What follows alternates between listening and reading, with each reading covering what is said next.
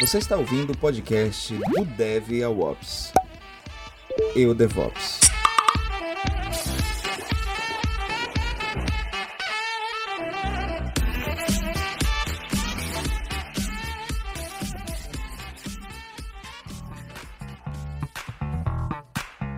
É que nem a história do elefante, é, do elefante de circo, que ele era pequeno, que ele era filhote, ele era, ele era acorrentado. E aí esse elefante, ele tenta sair da corrente, mas ele não consegue porque ele é muito fraco. Mas aí com o tempo o elefante cresce, cresce, fica gigante, fica muito forte. Só que ele acredita que ele não consegue quebrar a corrente. Então meu trabalho ali foi fazer ele acreditar que ele conseguia quebrar a corrente porque ele já era o elefante gigante que ia simplesmente sair da corrente. Salve comunidade DevOps! A gente está dando início a mais um episódio do Eu DevOps e aqui ao meu lado tá o Juliano, o outro host desse canal. Se apresente, meu amigo. Aoba! Vocês estão bom? Boa noite. É, para quem tá ouvindo de noite, para quem tá ouvindo de dia, bom dia. Hoje a gente tá tem a ilustre honra do Rafael Del Nero aqui com a gente. O Rafael ele é Java Champion. Ele trabalha hoje na Irlanda como é, Java Engineer ou engenheiro Java. ele tem algumas coisas, alguns projetos bem legais que a gente vai falar durante o episódio hoje, mas além de Java Champion, ele é Java Quiz Master na Oracle. Ele escreveu alguns livros, dos quais eu já li alguns. Conheci ele quando estava morando na Irlanda. Tive a oportunidade de compartilhar alguns uh, Dublin Meetup Groups com ele, que foi bem legal. Inclusive, quando ele foi nomeado Java Champion, eu estava lá, que acredito que deve ter sido uma super honra ter recebido isso, esse prêmio do, do Venkat. É, para quem não conhece Venkat, procura Venkat Java no Google. Eu realmente não sei falar o sobrenome dele, que é um pouquinho complicado, mas todas as palestras que eu assisti dele são fenomenais. Mas hoje, na verdade, o foco é outra coisa.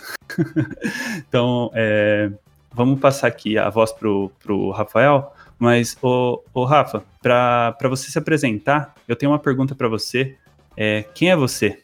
Muito boa pergunta. Bom, primeiramente, valeu aí pelo convite. Estou feliz aí por estar aqui. Então, valeu, Juliano. Valeu, Yuri. Quem sou eu? Sou um desenvolvedor Java. Sou uma pessoa que gosto muito de. Eu, eu gosto muito de tecnologia, sempre gostei. É, gosto de testar novas tecnologias também, aprender. Gosto de estar crescendo sempre. É, minha paixão é Java, é, mas eu sei também que hoje no mercado tem é, muitas outras tecnologias que a gente tem que aprender.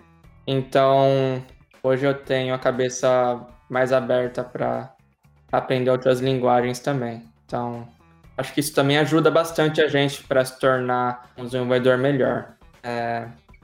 Então, por exemplo, hoje em dia estou aprendendo Python, porque eu acho que ajuda bastante a gente a ter uma visão mais estendida aí de desenvolvimento. Mas basicamente quem eu sou? Eu sou um, um, um cara que gosta de tecnologia, de desenvolver, eu gosto de aprender e tá sempre melhorando aí, fazendo o meu melhor para poder ajudar aí a comunidade de Java, ajudar as empresas que eu trabalho aí o máximo possível. Ô, ô Rafa, você comentou que, que você gosta de ajudar. É, eu não sei, na verdade, como eu comecei a te seguir no LinkedIn, mas foi antes de eu ir na, na primeira meetup de, de, de, de Java. E eu via que você compartilhava bastante coisa que você estava estudando, que você estava aprendendo. É, é, o, o, próprio projeto que você tem, o Java Challengers, você posta é, semanalmente desafios Java com, com a maioria deles tem pegadinha, então é bem legal você entender essas pegadinhas, porque é, assim você vai aprender a fundo a linguagem e tal. E você tem essa metodologia que é bem legal. Eu queria saber é, como surgiu esse, esse interesse, em, essa vontade em compartilhar o que você está aprendendo e compartilhar as coisas que você sabe? Essa vontade de compartilhar é, surgiu e foi inspirada quando eu estava indo para conferências no Brasil. Então, eu diria que uma conferência que me motivou bastante a compartilhar meu conhecimento foi o TDC. Porque quando, é, quando eu estava começando na minha carreira, eu não fazia ideia que compartilhar conhecimento era importante na minha carreira e era importante para ajudar é, outras pessoas também, outros desenvolvedores. E quando eu fui no TDC, eu descobri que compartilhar seu conhecimento é, é a chave para alavancar sua carreira para um nível completamente diferente. E aprendendo isso, é, eu tinha criado um blog meu, e só que não tinha ido muito para frente não. criei alguns posts lá e acabei esquecendo. E e aí, como eu estava com o objetivo de vir para Irlanda e trabalhar aqui, eu sabia que não seria fácil, sabia que seria bem desafiador. Eu sabia que eu precisaria ser pelo menos sênior no Brasil para vir para cá e conseguir uma oportunidade. E eu sabia também que podia não ser suficiente de ter só a experiência. É... Mas como eu aprendi que compartilhar o conhecimento é uma coisa que ajuda muito a conseguir uma oportunidade é, legal na carreira, eu investi pesado é. em compartilhar conhecimento e eu aprendi bastante também com o Bruno Souza, com o Java Man. Vocês devem conhecer ele. É, ele foi meu mentor e continua sendo. Com ele, principalmente, que eu aprendi como compartilhar conhecimento para valer. É, então, eu comecei a compartilhar constantemente em mídia social, comecei a dar palestras também, comecei de pouco em pouco. Comecei é, dar palestra no, no meu trabalho, e aí do meu trabalho eu fui dar palestra no grupo de usuário Java de São Paulo. E aí eu fui incrementando de pouco em pouco. Por exemplo, eu tive a primeira oportunidade de dar uma palestra para um grupo de usuário Java de Houston, que tinha sido minha primeira palestra em inglês. Então, foi um grande desafio aí. Eu sabia que eu precisava me desafiar.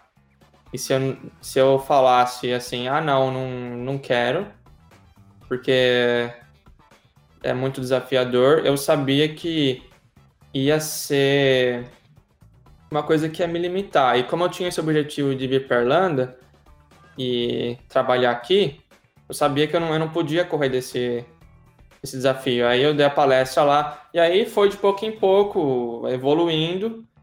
E, e hoje eu compartilho aí na, em mídia social, consistentemente, toda semana, como você falou. É, e essa primeira, e essa primeira uh, palestra em inglês uh, que dá frio na barriga de todo mundo, né?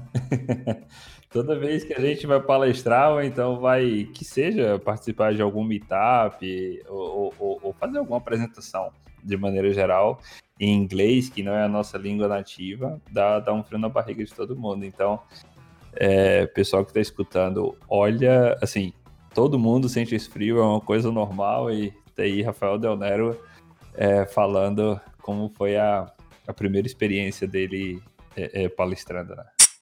Bate um pouquinho a, a, a síndrome do impostor, né? Você fala, putz, será que eles vão gostar? Será que o que eu vou falar vai agregar? E aí você fala, hum, putz, mas os caras são desenvolvedor há 20 anos, eu tô chegando agora, o que, que eu vou. Será que eu agrego? E aí, eu acho que o que é, que é mais gratificante no final disso é, é ver que você agregou alguma coisa para as pessoas. E nessa primeira palestra, eu tinha tudo texto escrito.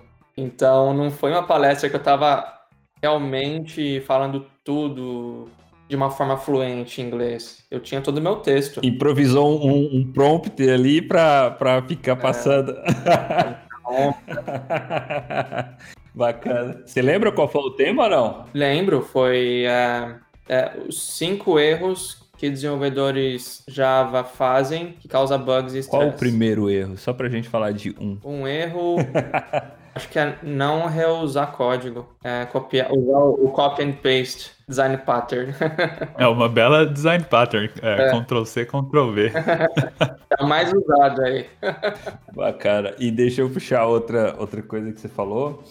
é que você, mesmo, mesmo com toda a tua experiência hoje, ainda você tem um mentor que é, é, te dá alguns, alguns direcionamentos, mas a gente estava aqui no Esquenta, é, pessoal que está escutando, e o Rafael também compartilhou com a gente que ele faz algum trabalho com mentoria. É, dá, um, dá uma palavra ao pessoal, como é que você trabalha com essa parte de mentoria e então, Yuri, é, eu comecei nesse trabalho de mentoria no ano passado. É, o pessoal que participou é, tiveram um resultado bem legal.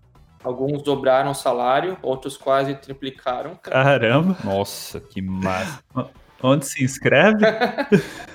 Seu LinkedIn vai bombar depois desse episódio aqui, hein? Espero que bastante gente escute e entre em contato com você.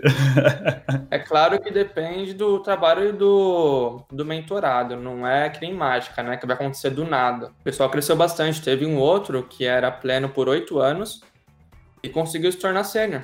Que é impressionante, depois Mas, de oito anos. Teoricamente ele já era sênior, certo? Ele já era sênior, mas ele não sabia. Sim.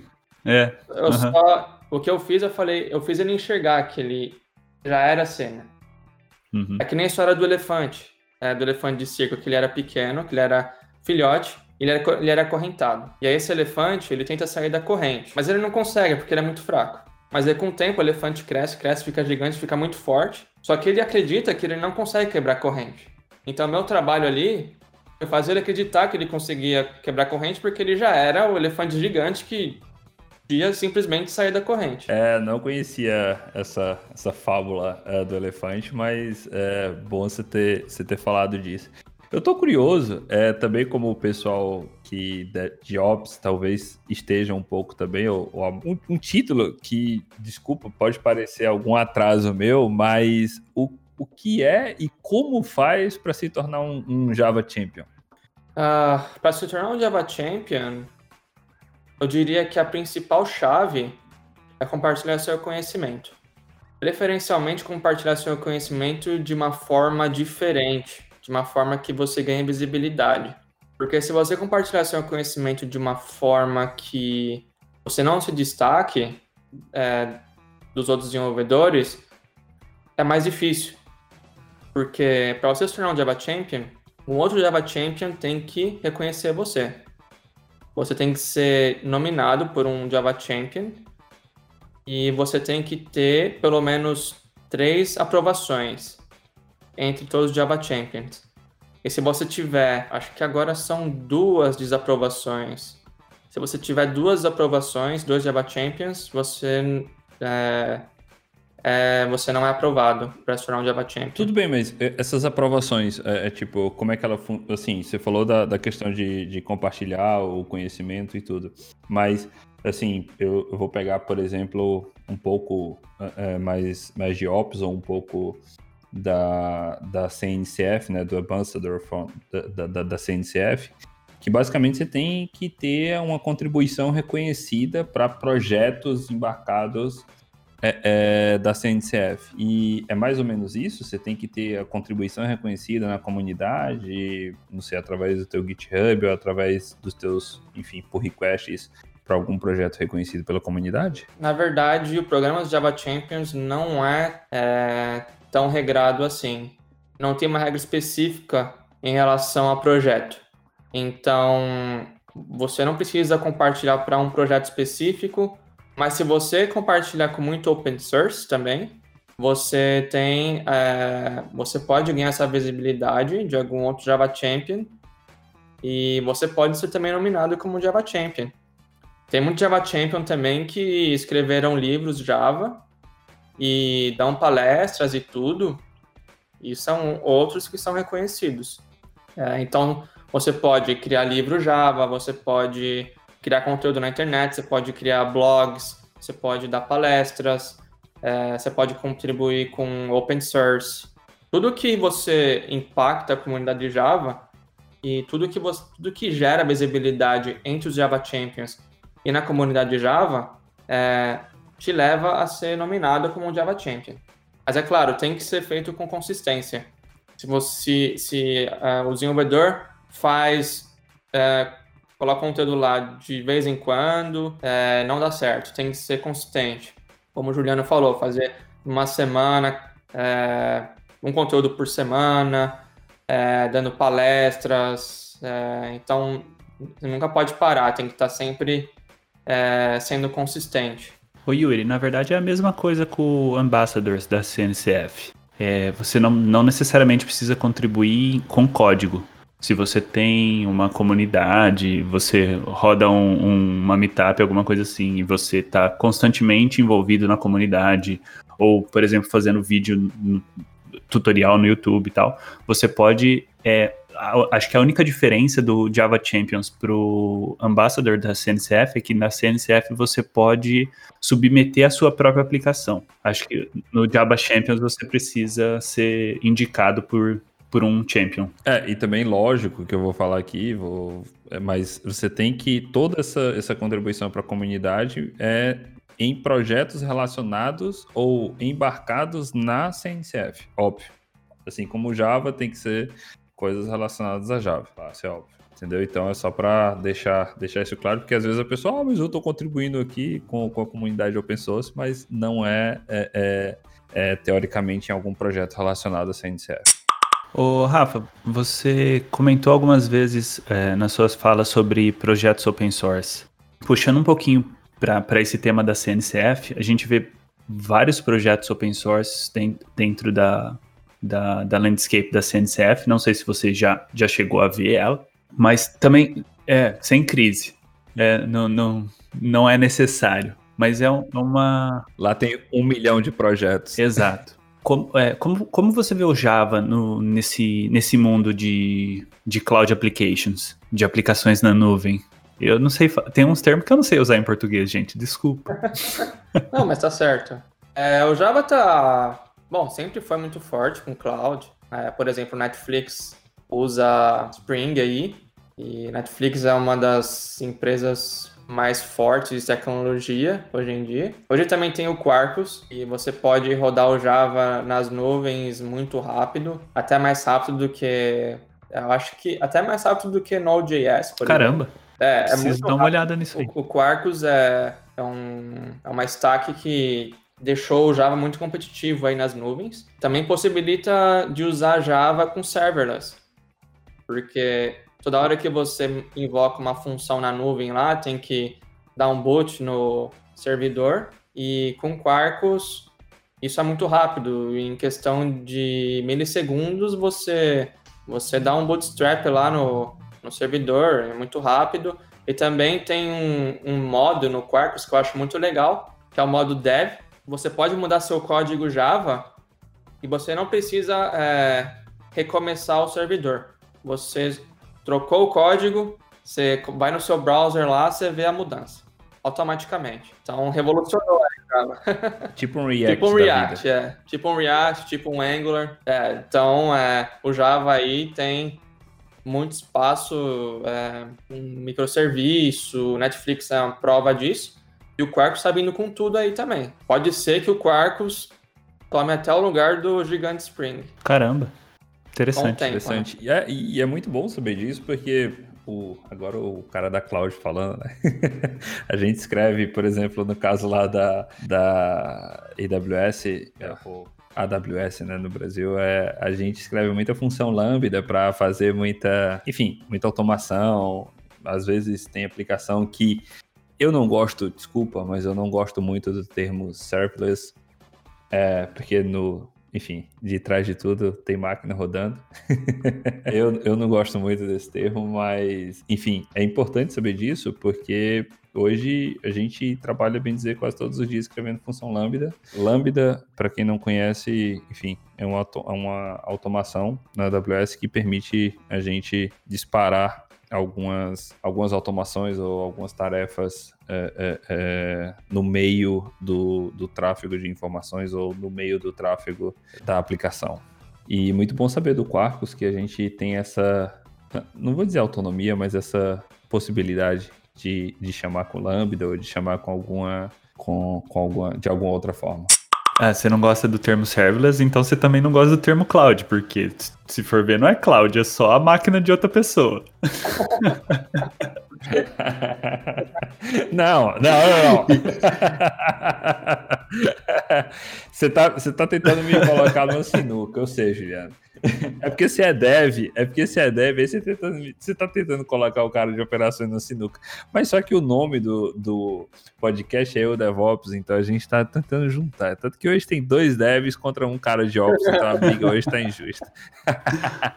mas, mas, assim, no final você tem razão. É, é, cloud, basicamente, é. Eu gosto de dizer assim, eu já fui, eu já fui gerente de TI e toda aquela preocupação que você tem com backup, toda aquela preocupação que você tem com redundância de dados, redundância de link, redundância de todas essas coisas, tudo isso, você põe tua aplicação lá no cloud e você acabou essa tua preocupação. Porque, enfim, você tem toda a, o mundo do cloud para deixar a tua aplicação é, enfim, em alta disponibilidade já nem se fala mais nisso, porque já é como se fosse uma regra ter uma aplicação com alta disponibilidade.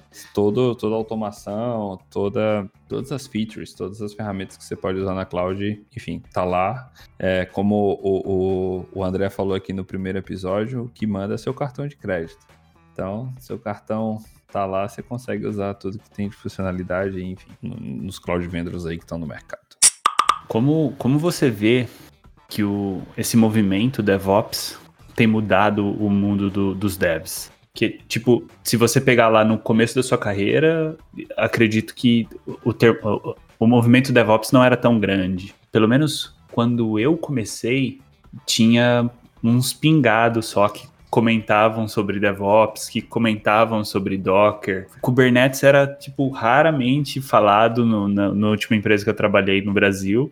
E hoje em dia, praticamente tudo é em container, tudo está orquestrado com Kubernetes e a gente vê uma, a gente vê uma adoção cada vez maior de, de, de Kubernetes. Eu vejo alguns devs é, não indo atrás disso, mas que, como você vê?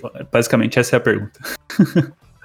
Bom, DevOps, quando eu comecei, não era nem falado, era deploy no. É, você usava FTP, colocava o arquivo, colocava o, o jar lá, o war, e era isso aí. É. Ou conectava numa máquina lá da empresa mesmo, no servidor, é, fazia o deploy, é, tudo manual. E era assim no começo da, da minha carreira. Na última empresa que eu tava no Brasil, foi aí que eu comecei a conhecer um pouco mais do DevOps. Mas mesmo assim, no começo lá, que a gente tava lá, a gente fazia manualmente. A gente, pelo que eu me lembre, a gente se conectava numa máquina virtual lá, servidor que tinha na empresa, jogava o War em que era no servidor JBoss, era tudo manual. Mas aí depois, com o tempo, o projeto foi crescendo, começou a mudar é, cada área do negócio por módulos, que seria mais ou menos o um microserviço. E aí começou, aí é, a gente começou a ter um, uma cultura um pouco mais,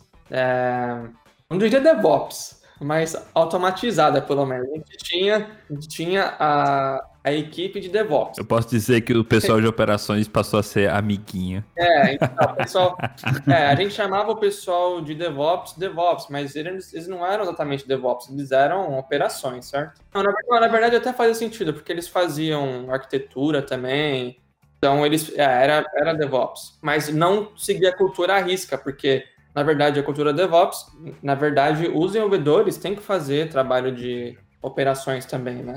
Que não acontecia.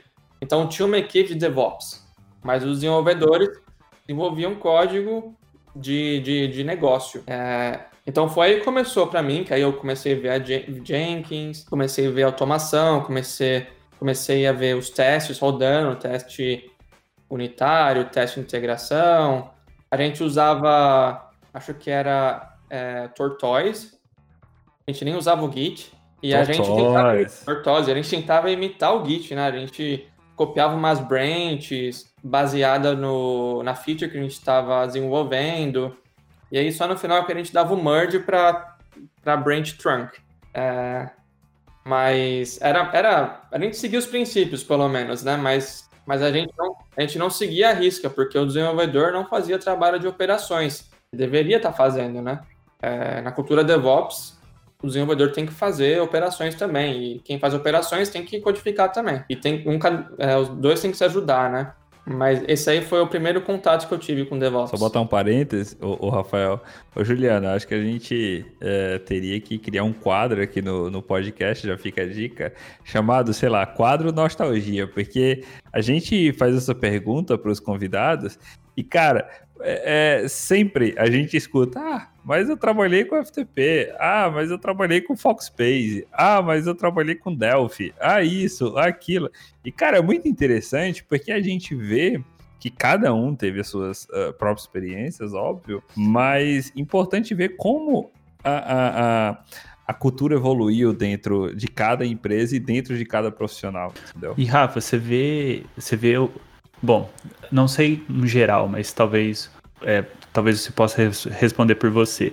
Você tem hoje uma preocupação maior é, com relação à infra, onde seu, o seu código vai rodar, ou você continua fazendo o seu código e aí quem cuida da pipeline é outra pessoa, você comita e boa sorte para essa outra pessoa. Como, como tá seu dia a dia hoje? Hoje em dia eu comprei esse livro aqui, olha, Continuous Delivery. Maravilhoso, muito bom. É, acho que Yuri gostou desse livro, então fiz uma boa escolha, né, Yuri? Não, é porque eu tô tentando não gritar aqui para não cair da cadeira. É... Seu microfone tá desmutado, Yuri, você pode falar.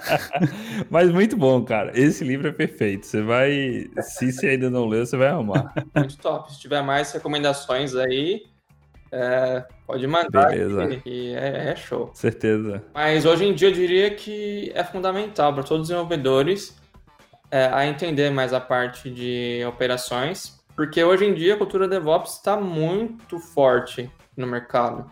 Então a gente vai estar tá lidando com scripts, a gente vai estar tá lidando com Bash, vai estar tá lidando com Docker, com Kubernetes, vai estar tá lidando com GitHub Actions ou Jenkins ou AWS, ou vai ter que criar é, alguma, alguma arquitetura na cloud para fazer alguma coisa importante para o negócio. Por exemplo, agora no, no meu trabalho atual, eu estou fazendo um, um, é, uma feature onde eu preciso ler mensagens do Kafka e colocar no SQS da Amazon.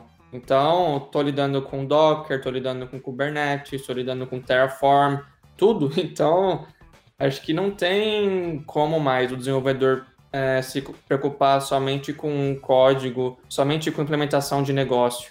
Hoje em dia, é, a demanda está maior para o desenvolvedor. Tem que saber um.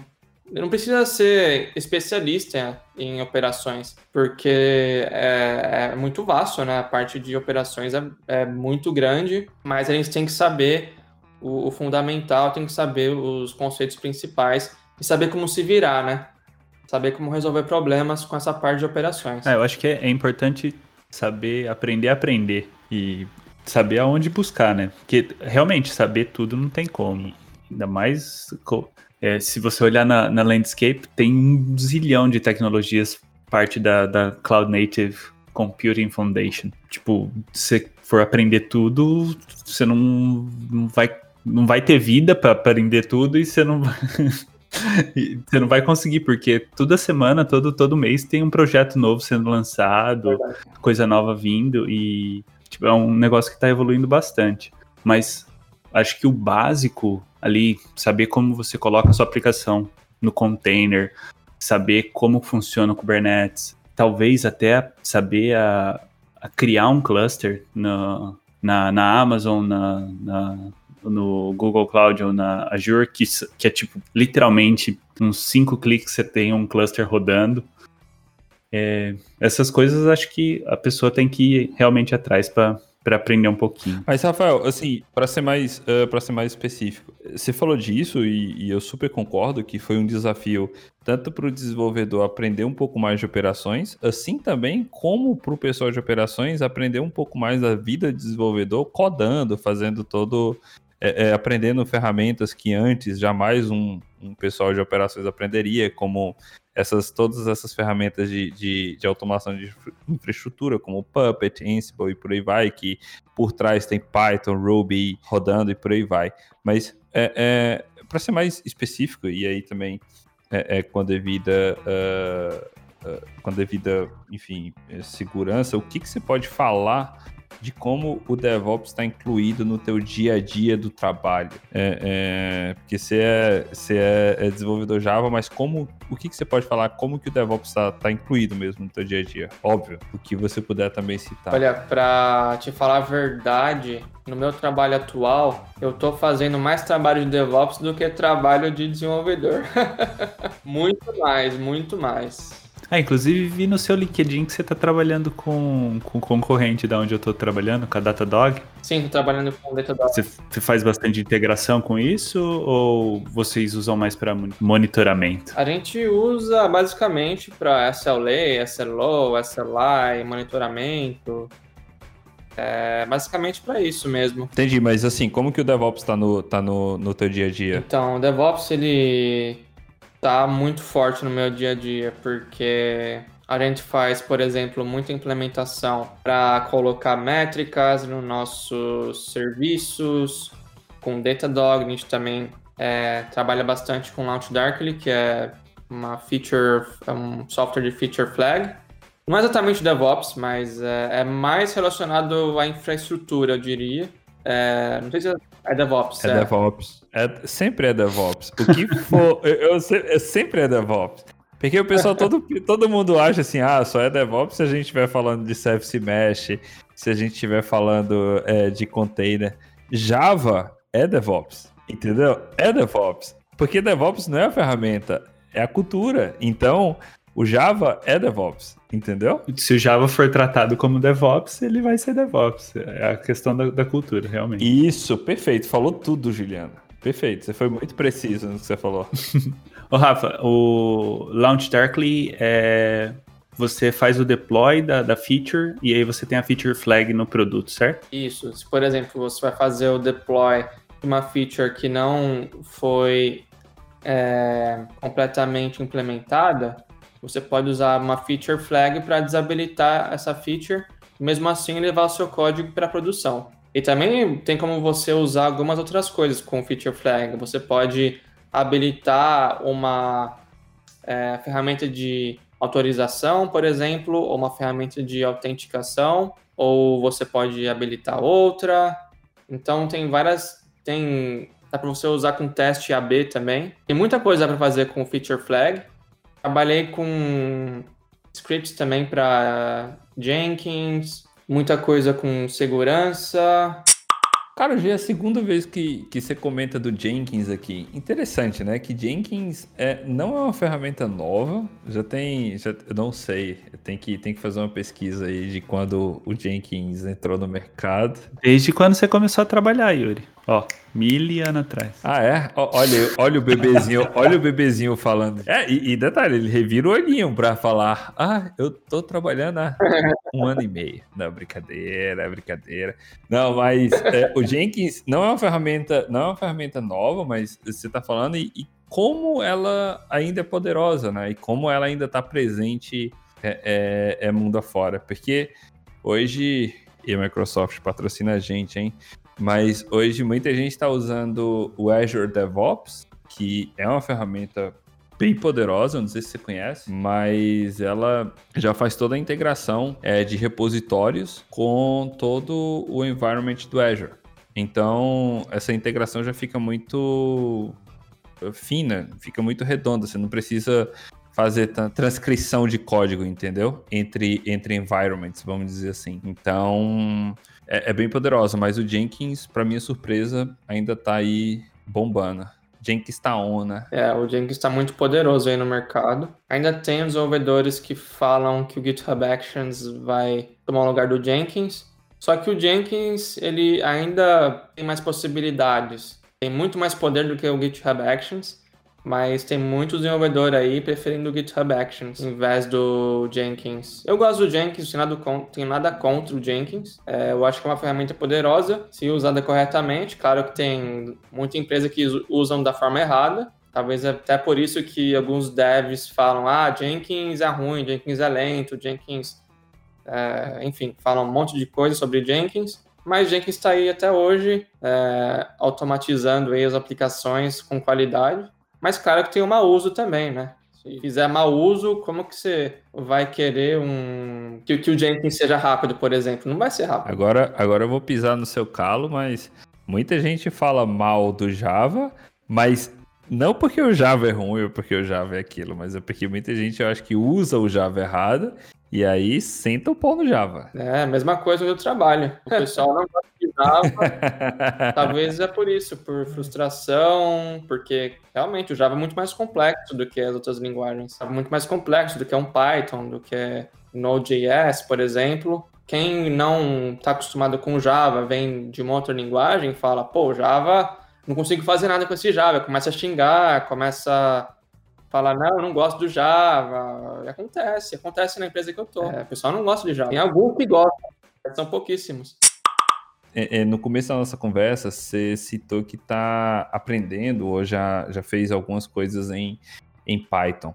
É, como que está essa, essas duas frentes, Python e Java, na tua cabeça ou, ou a nível é, de aprendizado?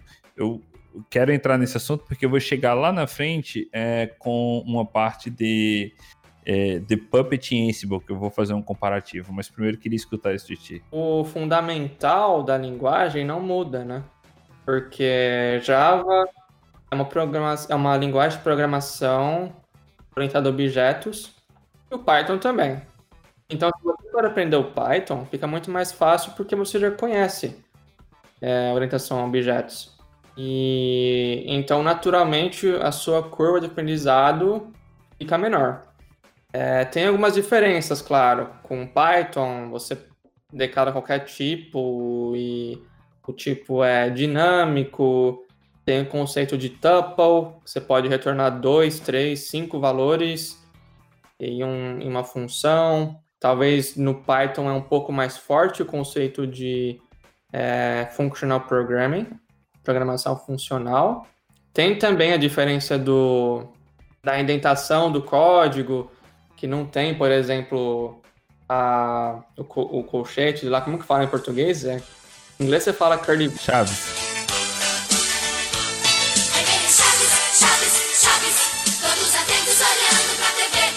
Tá chaves. Não, não tem. Pode cortar isso aí. É. Não, deixa, deixa bota, bota o, o, Lá vem o Chaves aqui, por favor, Hilda. Cara, eu não lembrava mais o nome de brackets também. É, então. Curly brackets e, e, square brackets. Brackets, né? É.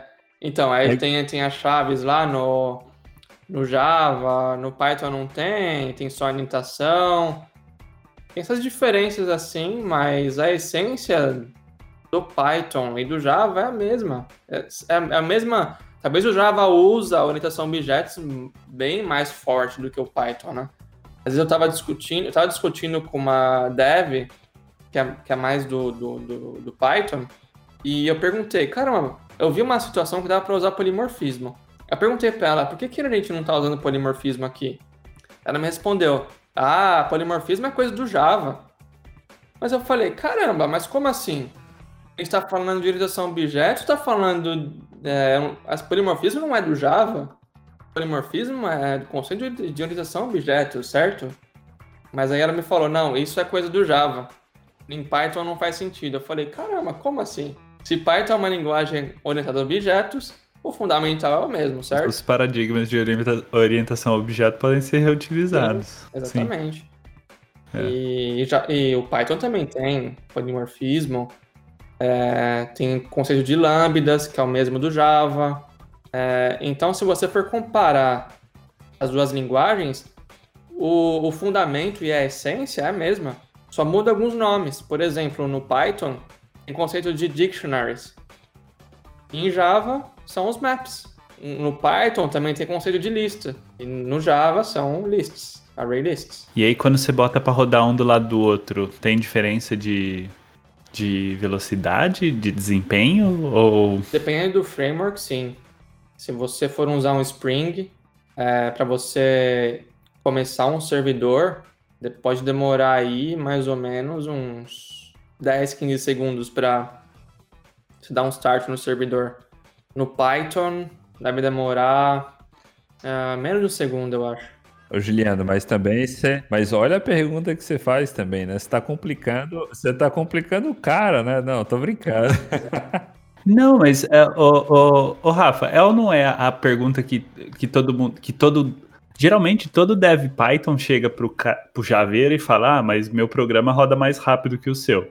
E aí eu só tava perguntando. Javeiro. Eu só tava Javeiro. Não, é que é, eu, eu acredito que Eu queria confirmar. não tem bala de prata, né? O Python, Ah, eu acredito que dúvida. o Python é excelente para scripts, é excelente para aplicações de pequeno e médio porte. Mas quando a aplicação é grande, o bicho pega com Python. Python não aguenta muito, não. O Java muito, muito mais é, indicado para aplicações de, de grande porte, porque é mais. Você consegue manter o código Java mais facilmente, porque é uma linguagem mais robusta, uma linguagem que você tem o, o tipo, você tem que dar um tipo para cada variável. No Python não, no Python você pode jogar lá o tipo que você quiser e vai que vai. É, agora a gente deixou o gatilho para os programadores aqui de, de os devs de Python vir no, no- nos comentários, aí, então passar mensagem pra gente. Como assim Python não aguenta o arroz? Sim, sim. é polêmica. Vai ser polêmico esse episódio. Vai ser polêmico, vai ser polêmico, mas eu gosto. Até aguenta, mas a manutenção fica mais difícil. Ah, sem dúvida. Sem dúvida. Não é um. Se for um, um desenvolvedor só que, com, que é, faz o código, mas isso não acontece. Uma aplicação grande não é um, só um dev, são vários. E dificilmente você vai ter lá 10 devs que são super bons. Mesmo que tenha 10 super bons lá, vai ter uma inconsistência, vai ter alguma coisa no código que não, não vai ser tão fácil de debugar. Mais uma coisa que eu achei o ponto fraco do Python, é muito difícil de debugar. É muito difícil de debugar. Então, se tiver algum bug lá que você não sabe o que está acontecendo, você vai se ferrar muito para achar o bug.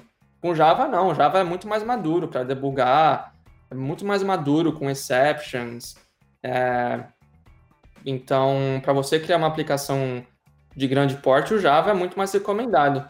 Só que se você quiser velocidade, claro, Python você vai lá, escreve seu script, você vai lá o seu serviço. É, com Java, claro, recomenda. É, é é, a gente precisa de mais configuração, precisa talvez de um servidor mais parrudo. É, então, cada linguagem, cada framework, cada ferramenta tem o seu forte, né? Não tem bala de prata. Se quiser usar um Python aí para uma aplicação grande, vai sofrer pra caramba. Foi, foi muito bom é, que, que o Rafael abrangeu todos esses, eh, esses pontos, eh, essas diferenças entre, entre Python e Java, coisas que podem ser usadas do lado de lá e do lado de cá, e que basicamente é isso. Se a pessoa entende do conceito, por exemplo, de polimorfismo, a gente usa nos dois, porque isso não está relacionado a Python ou a Java, está relacionado ao conceito de programação orientada a objeto. E é, é, num- nesse, nessa, nessa, ah, quando a gente vai falar nessa conversa do DevOps para automação de infraestrutura, eh, um dia desse eu estava discutindo com um camarada sobre eh, a curva de aprendizagem entre o Ansible e o Puppet. Ambos provisionam tua infraestrutura, ambos configuram tua infraestrutura. Porém, eh, e ambos entre aspas, têm as mesmas funcionalidades. Porém, é um é mais difícil de debugar do que outro. Um tem uns prós, assim como o outro tem os prós e os contras. Aí é a opinião do Yuri. Agora, o Puppet, ele tem uma curva de aprendizado que é muito mais difícil, muito mais penosa pela distribuição de como é feita a linguagem do que o Ansible por exemplo. Entendeu? O Ansible, rapidinho você já baixa, você já está provisionando ou configurando a tua infraestrutura. Mas isso não quer dizer que é uma melhor do que a outra em relação à curva de aprendizagem. E aí, se o teu budget, se o teu projeto tem esse tempo para que os teus, o, o, o, pessoal de DevOps aprenda o Puppet ou deploy o Puppet, pois que vamos usar o Puppet. Mas se não, é Ansible e rapidinho você tem você tem teu, teu ambiente pronto, entendeu? É, era esse paralelo que eu queria fazer entre as linguagens de programação e também as, as ferramentas que provisionam a infraestrutura. E, Rafael, você falou do, do teu dia a dia do DevOps. Hoje, só uma, uma curiosidade. Quando você quer um ambiente de teste, por exemplo, é, enfim, deve queria que você falasse um pouco mais. Você só clica um botãozinho, você tem uma sandbox lá do outro lado, ou como que funciona? Você tem que fazer deploy de algum script? Como que funciona isso? Para testar, hoje em dia, onde eu trabalho, a gente... Você fala do ambiente de teste ou é... Ambiente de teste, não, não CI/CD, não testes AB. Eu tô falando assim, é, eu quero ter um ambiente totalmente de teste, um staging e por aí vai, onde eu vou testar. Como que funciona isso? Você já clica um botão e tá lá? Ou o time de operações ainda tem que preparar o ambiente de teste bonitinho para você? A gente tem uma forma de criar um ambiente pessoal com Kubernetes.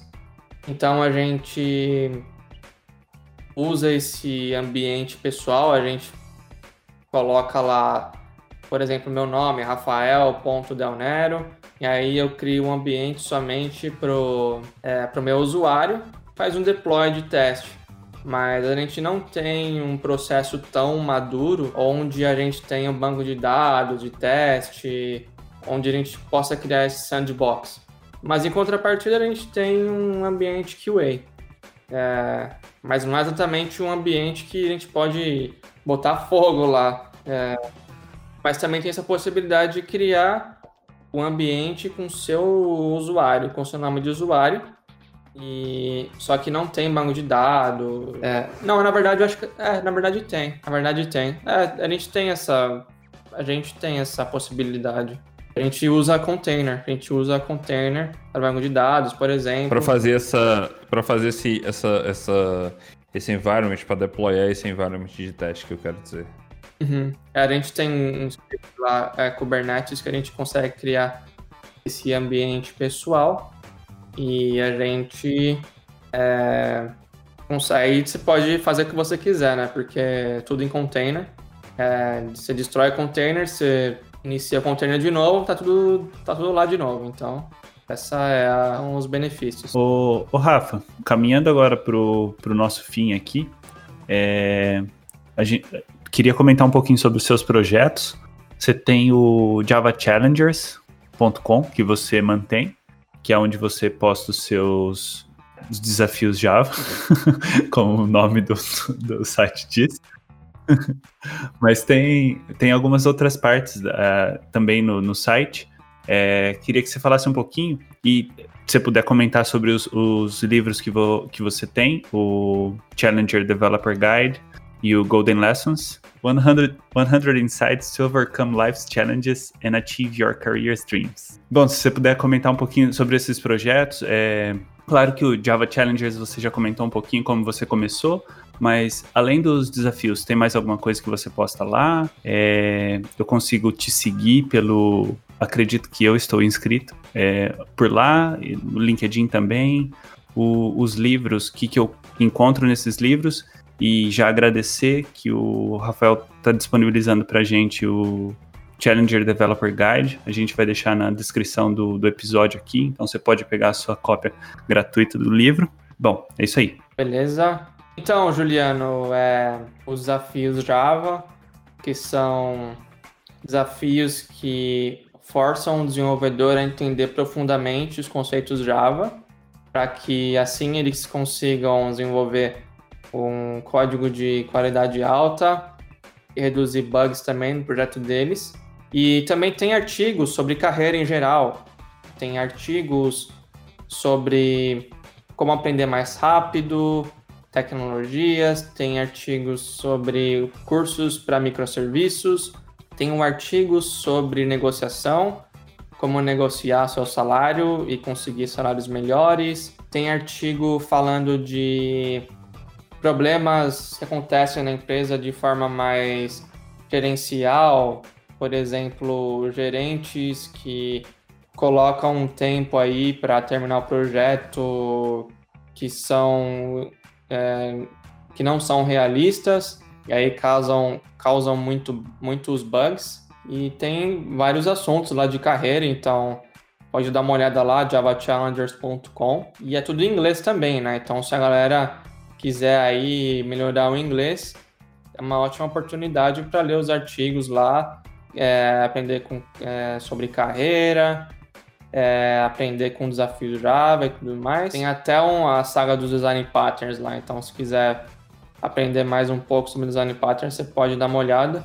Sobre os livros, o Developer uh, Challenger Developer Guide, ele tem cinco princípios que vai levar sua carreira para um outro nível. É, um dos princípios lá é foco, então não adianta querer saber tudo, querer compartilhar sobre um monte de tecnologia. Ao invés disso, tenha foco e compartilhe alguma coisa que você é, tenha destaque, uma coisa que você seja apaixonado também, porque senão você acaba desistindo muito rápido. Esse é um dos princípios. Para você descobrir os outros, você pode dar uma olhada no livro lá, é gratuito. Vou passar o link aqui para o pessoal também. E o livro Golden Lessons. O livro Golden Lessons é sobre as 100 lições que eu aprendi na minha vida e durante a minha carreira, é, a partir de experiência, a partir de livros que eu li. Eu coloquei essas 100 lições no livro, são lições práticas que vai te ajudar na carreira como desenvolvedor Java. Eu citei alguns exemplos é, de como eu usei essas lições na minha carreira e como que funcionou. E você pode aplicar os mesmos princípios, porque essas lições elas são princípios. Elas não são lições específicas é, para o Rafael. São princípios que eu aprendi que pode ser aplicado né, na sua vida também como desenvolvedor Java. É, são princípios que vai te ajudar a ir para um para outro nível na sua carreira, é, melhorar na sua vida também e tudo mais. Eu acho que você falou princípios para você atingir outro, outro nível da sua carreira e falou do desenvolvedor Java. Pessoal de operações, por favor, também vamos lá pegar esse livrinho para ir para outro nível da carreira, né? O, o, o, tiozinho aqui, igual o Juliano fala, que eu tenho 62 anos de carreira. Pegar o livrinho para aprender, né? Vamos lá, né? mas, uh, mas brincadeiras à parte, uh, onde que eu encontro esse livro? Onde que, que o ouvinte encontra esse livro? Como que a gente faz para comprar, para encontrar? Tem, tem, tem, enfim. Uh, a gente vai, quer deixar os links aqui no episódio, mas dá um briefing aí. Claro, é bem fácil de achar o livro Golden Lessons. Você pode ir na Amazon do seu país, vai lá, é, por exemplo, como a gente está falando em português, não sei se vai para Portugal também ou para algum. É, provavelmente tem brasileiro aí vivendo em outros países aí também. Mas enfim, te, dependendo do seu país, você vai na, na Amazon lá do seu país, escreve lá Golden Lessons Rafael, você vai achar lá. Eu sou um que com certeza vou ler. Ô, Rafa, última pergunta então pra gente fechar antes dos agradecimentos. Como você explica o que você faz para sua avó? Nossa, uma boa pergunta, hein? Nunca pensei nisso. Bom, as vovós hoje em dia estão usando o WhatsApp, né? Vou falar, ó, oh, avó, eu faço um código para você usar o seu WhatsApp. É, eu faço um, uma, um código maluco lá no computador onde você, onde você consegue usar o seu WhatsApp, consegue ficar nos seus grupos, consegue mandar é, suas fotos para todo mundo. Então, muito importante a minha carreira, né? Senão você não poderia usar seu WhatsApp. Muito bom, muito bom. a gente a gente está montando, eu acho, Juliano, que, que no fim de uma temporada do, do Eu DevOps, a gente está montando um quadro de justificativas do que falar para os familiares do que a gente faz. Porque essa do WhatsApp é o primeiro que é o primeiro convidado que, que fala Ó, eu que faço esse WhatsApp aí funcionar, pra você manter os seus grupinhos funcionando. Muito bom, muito bom. É, Rafa, obrigado. É, já tô chamando até de Rafa, já peguei intimidade. Ah, mas depois de uma hora e meia de podcast já tem intimidade. Mas é brasileiro é assim, cara. Brasileiro não existe é negócio. assim, né? Não tem, não tem isso, né? mas Rafa, foi um prazerzão. É, obrigado por, por ter topado o convite. É, a gente falou alguns termos técnicos aqui no final, mas é, você viu que foi um papo bem descontraído É, o importante é a gente estar tá se divertindo. Eu curto muito quando a gente pode se divertir nesse papo de café, nesse papo de tecnologia. É, você, enfim, com certeza vai voltar, que você deve ter muito mais história para contar. É, tá feito o convite já para um dia voltar e obrigado, obrigado mesmo, sucesso para ti e continua metendo bronca aí no Java e qualquer coisa de DevOps, manda um ping aí pra gente. Abração. Rafa, é, complementar o, o, agradecimento do Yuri, muito obrigado por ter aceitado o convite, por, por ter dedicado essa hora e pouco com a gente aqui para fazer essa gravação. Espero que todo mundo que escute é, tenha gostado do que escutou, como a gente gostou de fazer, porque a gente faz isso porque a gente gosta de estar tá fazendo, mas a gente espera que compartilhando isso as pessoas que escutem também gostem e, e se divirtam. É, valeu, é, agregou bastante e acho que a ideia é essa. É, a gente, de novo, vai deixar no, na descrição do episódio os seus contatos. É, a pessoa pode entrar em contato com você via LinkedIn, tá tranquilo? É, quer que comenta alguma coisa ou só te mandar o um convite? Se é Open Network no LinkedIn. e, e, aí, se você quiser deixar seus agradecimentos também e contatos, aí o, o palco é seu. É, primeiramente, valeu pelo convite, Juliano e Yuri. Foi bem legal estar é, tá conhecendo o Yuri. É, o Juliano já tinha conhecido, é, mas foi muito bom ver você de novo. Gostei bastante do papo descontraído, a gente sempre aprende bastante é, conversando com pessoas novas e é sempre um prazer para mim estar tá ajudando aí é, o pessoal de tecnologia e estar tá contribuindo também com o DevOps Podcast. Tenho certeza que vai ser um grande sucesso aí, que o pessoal aí é fera. Valeu, Rafa. Obrigadão. Valeu, Rafa.